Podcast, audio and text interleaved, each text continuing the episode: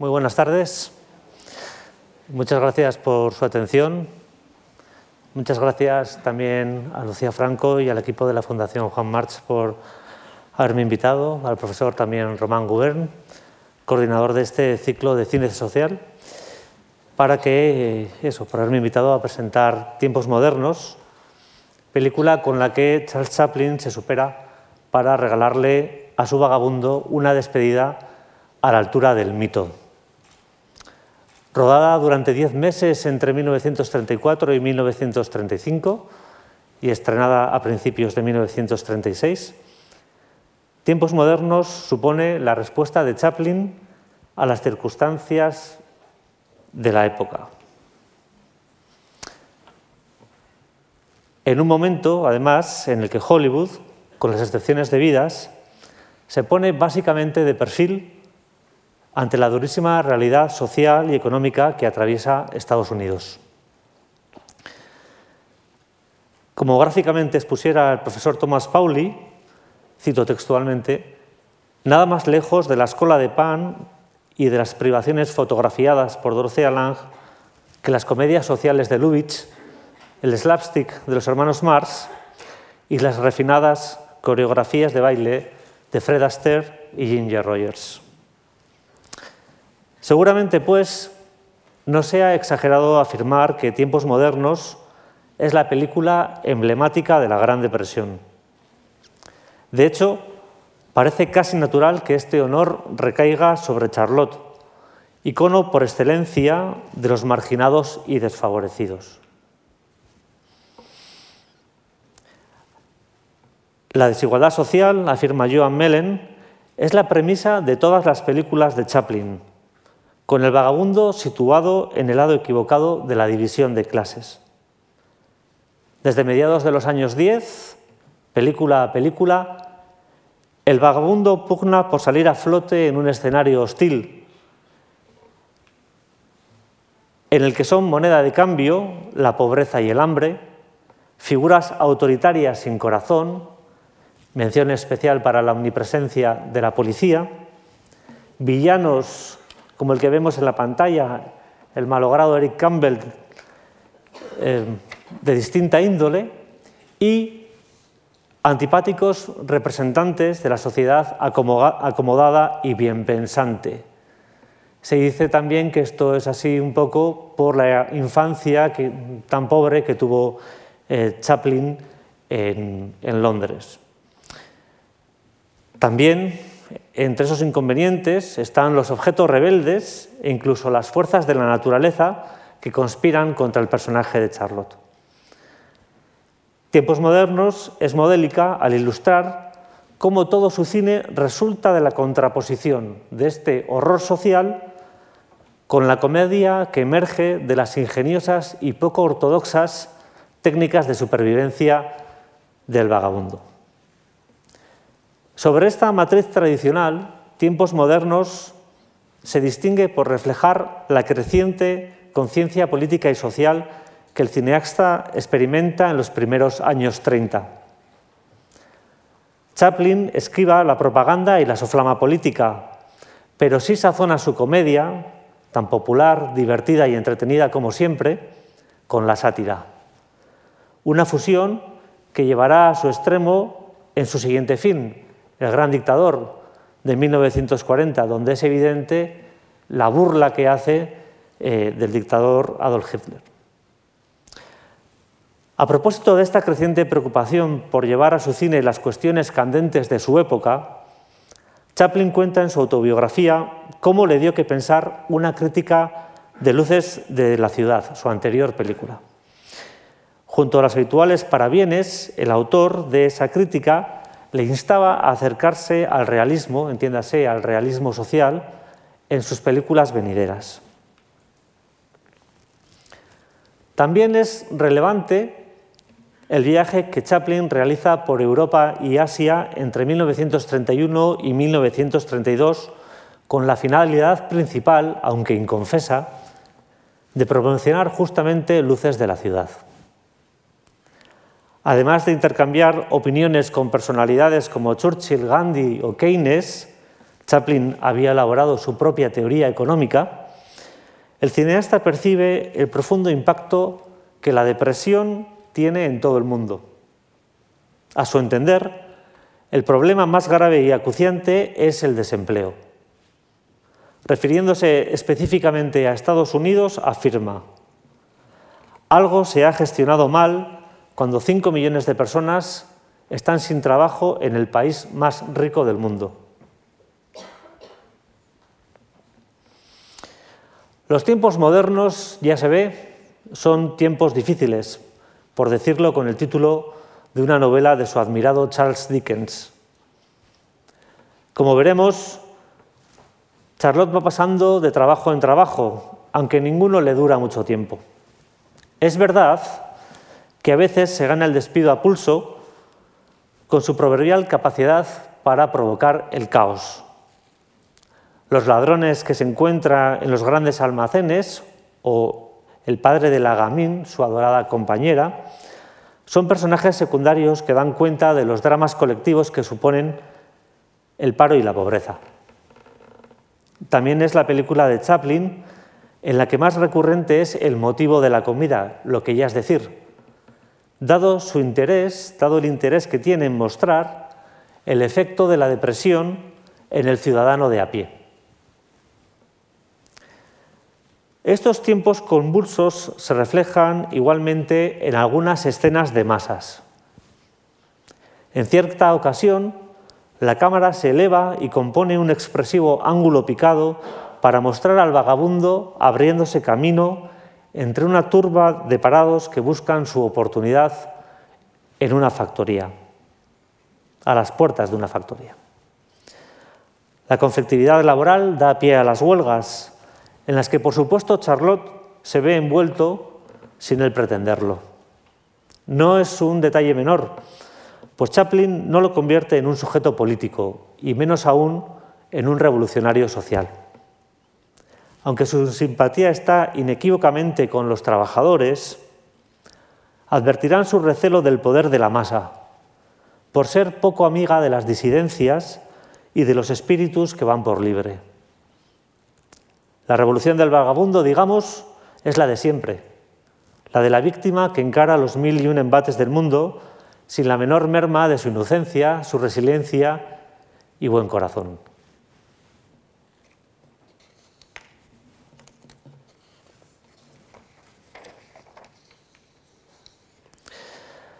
Íntimamente asociado al desempleo está el rol otorgado a las máquinas.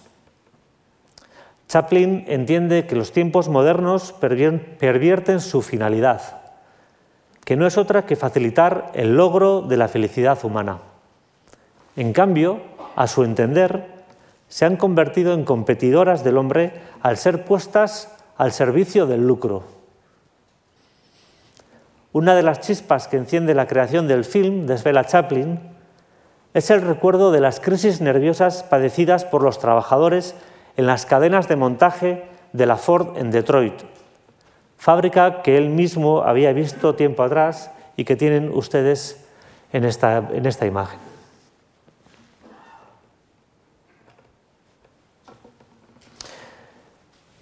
El primer pasaje del film da cuenta de la alienación del trabajador industrial mediante una extraordinaria sucesión de gags. Chaplin exhibe aquí todo su genio, que trasciende la influencia tantas veces comentada, que Viva la Libertad, el film de René Clair de 1931, aquí a la derecha arriba, pudo tener sobre la secuencia y sobre el conjunto de la película. Como trasciende también la, de Metrópolis de Fritz Lang. Como explica Joan Mellen, si hay que buscar una fuente de inspiración para tiempos modernos, esta se encuentra antes en la película de Lang que en la de Claire, quien a su vez admiraba a Chaplin y encontraba inspiración en su cine. He sabido que hubo un largo eh, conflicto, una demanda de plagio que puso la productora de René Claire eh, para embarazo del cineasta francés y que se dirimió eh, en 1947, es decir, 11 años después del, estreno de la película. Como decía, el influjo de Metrópolis, aquí tenemos este plano, a la derecha inferior, el influjo de Metrópolis es palpable en ambos filmes, en tiempos modernos y en Viva la Libertad. Las radicales e injustas diferencias de clase, las duras condiciones de vida de los trabajadores, el lugar de trabajo como un espacio alineante, de férreo control, prácticamente esclavista y carcelario. De hecho, para Charlotte no se está ni tan mal en la cárcel comparado con cómo se vive en la, calle. La referencia a Metrópolis se reconoce desde el plano inicial, el de un reloj que simboliza el control de los obreros, que se dirigen en masa del interior del metro al interior de la fábrica. A continuación, el montaje yuxtapuesto no deja lugar a dudas sobre su equiparación con un rebaño de ovejas. Por fortuna, reconocemos una negra entre ellas. En la poco realista y futurista Electro Steel Corporation, ese futurismo quizá otro guiño a Metrópolis, las desigualdades saltan a la vista. Un patrón cruel y significativamente ocioso vigila la producción mediante un circuito cerrado de televisión, una imagen visionaria de Chaplin sobre el gran hermano orwelliano. La idea de estar a merced a las máquinas, merced de las máquinas, se hace patente al ver a Charlotte afanado en la cadena de montaje, donde aprieta las tuercas a un ritmo literalmente desquiciante. También se materializa en la imagen más recordada del film, la que tienen ustedes a la derecha, donde Charlotte es devorado por la máquina. Para lograr la escena, Chaplin mandó construir un monstruo de madera y caucho, que después fue pintado para simular el brillo del acero. Es tentador pensar, como hace Kenneth Lynn, que Chaplin sabía que el vagabundo tenía las horas contadas con la implantación definitiva del cine sonoro y que imaginárselo como una tira de película que atraviesa los engranajes de un gigantesco proyector cinematográfico era una bonita forma de decirle adiós. Charlotte propicia una serie de gags a partir de dos estrategias contrapuestas.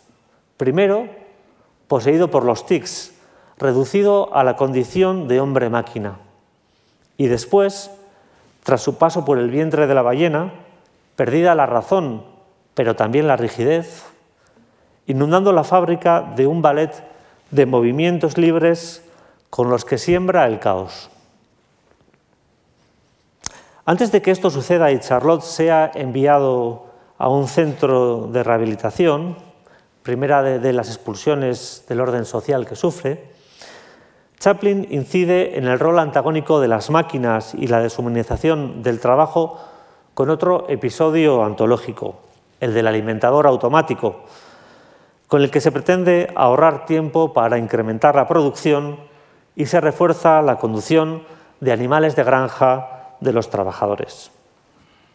Irónicamente, para una de las pocas veces que Charlotte tiene la comida asegurada, la máquina le somete a una tortura que compone una brillantísima secuencia de violencia slapstick. Por otro lado, este episodio hace evidente dos importantes decantaciones de Chaplin referidas a la banda sonora. En la secuencia inicial de Luces de la Ciudad, el artista saboteaba a conciencia el diálogo directo de los personajes, sustituyendo sus palabras por una molesta distorsión metálica. Ahora, ese sabotaje se vehicula a través de dispositivos tecnológicos, el fonógrafo, el circuito cerrado de televisión, que sustituyen al natural intercambio de frases. Más notable aún, Chaplin rellena el campo sonoro con sonidos inquietantes y molestos, ruidos metálicos, sirenas, disparos, flatulencias, Sonidos molestos que en estos tiempos modernos y en estos tiempos crepusculares para el vagabundo disturban y amenazan su naturaleza muda.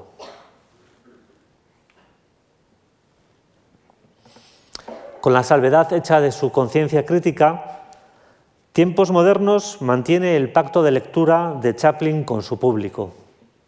Por así decirlo, es otra película de Charlotte. Es decir, una comedia cuya puesta en escena privilegia la desbordante genialidad de Chaplin con la pantomima, su habilidad para expresar cualquier emoción a través del gesto y el movimiento. Esta es, a mediados de los años 30, una postura anacrónica y por tanto arriesgada. Chaplin era consciente de ello y de hecho escribió un guion dialogado que desestimó en última instancia tras realizar unas pruebas de rodaje. Así pues, Chaplin juega sus cartas a unas estrategias cómicas, unas obsesiones y unos personajes recurrentes que conforman, en definitiva, un universo conocido. Como de costumbre también, Chaplin apoya las aventuras cómicas del vagabundo en un romance inocente, seguramente el más afortunado de cuantos concibió, en puntuales manifestaciones de sufrimiento melodramático, ceñidas sobre todo en el entorno, al entorno familiar de la pilluela que le acompaña. Y también en una cuidadísima partitura musical que recorre todo el metraje y amplifica las emociones suscitadas por la imagen. A este respecto es muy conocido que Chaplin desquició a sus colaboradores Andrew Newman y David Raxen. Chaplin exigía a los músicos una obediencia ciega y su maniática búsqueda de la perfección se traducía en jornadas laborales maratonianas, no precisamente en consonancia con lo que el vagabundo denuncia en la película. Paradójicamente, Parte del pacto de lectura entre Chaplin y el espectador incluye la sorpresa, la confianza de este último en que el artista lleve a su personaje por derroteros insospechados. En este sentido, Tiempos Modernos presenta un catálogo de situaciones brillantes, concebidas por una imaginación desbordante y ejecutadas por un maestro de la interpretación cómica. La película se concibe siguiendo el modo que Chaplin le reveló a Cocteau en cierta ocasión. Textualmente dice Chaplin, cuando había trabajado una escena a la perfección, parecía caer del árbol. Sacudía las ramas y sacrificaba los mejores episodios. Existían por derecho propio. Podía mostrarlos por separado, uno a uno, como en mis primeras películas de dos rollos. Esta estructura episódica encuentra su unidad en el tema de la supervivencia y en una rima argumental. Cada pasaje se clausura con la aparición de alguna forma de autoridad que expulsa a Charlotte del orden social o amenaza con hacerlo. Entre esos episodios que caen del árbol, hemos aludido ya a la máquina devoradora y al sádico alimentador mecánico. Pero no será posible olvidar tampoco el pasaje en el que el vagabundo y su chica se refugian en la ensoñación de vivir juntos en un hogar normal, en el que la comida es provista de las formas más insólitas. A lo máximo que podrán esperar es a una chabola, que evoca a la de la quimera de oro y a la proliferación de las Hoovervilles, los eh, asentamientos de chabolas que durante la, durante la depresión eh, tuvieron lugar en las grandes ciudades de Estados Unidos. Un espacio miserable que no minará su ánimo ni su buen conformar, porque en el universo de Chaplin el amor siempre será una fuerza sublimadora. Espoleado por la fantasía, el vagabundo es contratado como vigilante nocturno de unos grandes almacenes. Como afirma John Mellon, Ninguna secuencia como esta, y cito textualmente, expresa el talento inherente, la belleza y la dignidad de la gente que está fuera del privilegio del orden social. No deja de ser irónico que el que nada tiene sea el encargado de velar el paraíso de los bienes materiales. La fantasía se impone por unas horas. La chica disfruta de su momento cenicienta. El vagabundo, a su vez, convierte el trabajo en algo placentero por arte y gracia de unos patines, con los que nos regala un ballet inolvidable, cuyo impacto se multiplica gracias a un elaborado, dispositivo visual que conviene dejar en el misterio y que los curiosos pueden buscar en Internet. La escena tiene valor autorreflexivo. Recordamos que Chaplin ha llegado tan lejos gracias a sus habilidades atléticas y de music hall. Y también es autorreferencial, pues Chaplin, recicla, como en otras ocasiones, rutinas de éxito probado. En este caso, a la memoria viene su cortometraje Charlotte, héroe del patín, cuyo cartel tienen a la derecha. En ese mismo cortometraje, Charlotte provocaba el desastre como, camarero en un juego de puertas entre la cocina y el comedor, gag que también incluye en tiempos modernos en la inmortal secuencia del café-restaurante. La temprana aparición del actor Henry Bergman fiel colaborador de Chaplin desde los tiempos de esta película, Charlotte Héroe del Patín, nos invita a pensar en lo mejor. La secuencia crece en brillantez paso a paso. El pato asado que Charlotte debe llevar desde la cocina hasta la mesa de un comensal se convierte en una epopeya sublime. Como escribiera André Bazin, se trata de unos instantes en los que se aprecia el estilo de Chaplin y lo que es mejor, su talento. Pero no acaba ahí lo bueno. A renglón seguido, el cineasta presenta un momento culminante de su filmografía. Es en el que por primera vez escuchamos su voz.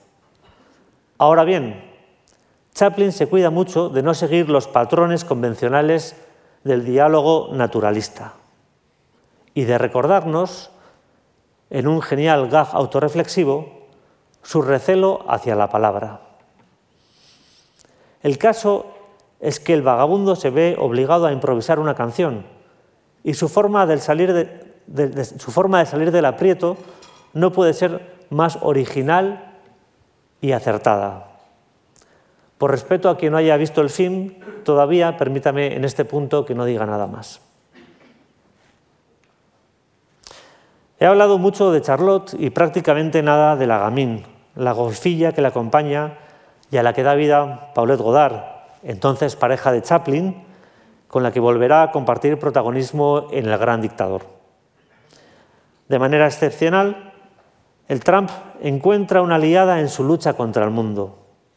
Juntos viven un romance casto, acorde con la visión infantil que Chaplin tiene de ambos personajes. Una pareja, dice Chaplin, que no carga con el peso de las responsabilidades y del deber, dos niños libres en un mundo de autómatas. De ahí, por ejemplo, que, en la secuencia de los, dos de los grandes almacenes, las dos primeras cosas que hacen sean llenar la tripa e ir a la planta donde se encuentran los juguetes. La, compañera del vagabundo ya se intuye, no es una compañera cualquiera, ¿qué va? Su iniciativa y descaro, sus movimientos gráciles, su sonrisa y sus ojos vivaces son el emblema de un espíritu radiante, que no se deja apagar ni por las adversidades familiares ni por sus andrajos, tan cuidadosamente confeccionados, en expresión de Chaplin, como una creación de Dios. Poderosos primeros planos expresan su magnetismo, y Chaplin parece tan cautivado por el encanto de la chica que, algo raro en su filmografía, le permite tener un desarrollo argumental paralelo al del vagabundo. La inocencia de este, la alegría de la chica y la determinación de ambos por salir adelante los convierte en una pareja imbatible. Quizá, tal vez por esta razón, sería demasiado cruel terminar la película con los fotogramas rodados de su separación, habiendo tomado la chica los votos religiosos. o quizá sí es lo correcto, dado que el vagabundo, a estos efectos, en su versión desempleado, lleva en su naturaleza la expulsión, el destierro, como ilustra esta imagen final del circo. Digamos, sin hacer spoilers, que Chaplin encontró el final perfecto avanzado del rodaje. El final, con un punto de resiliencia y esperanza, con el que soñaba un país entero. Muchas gracias.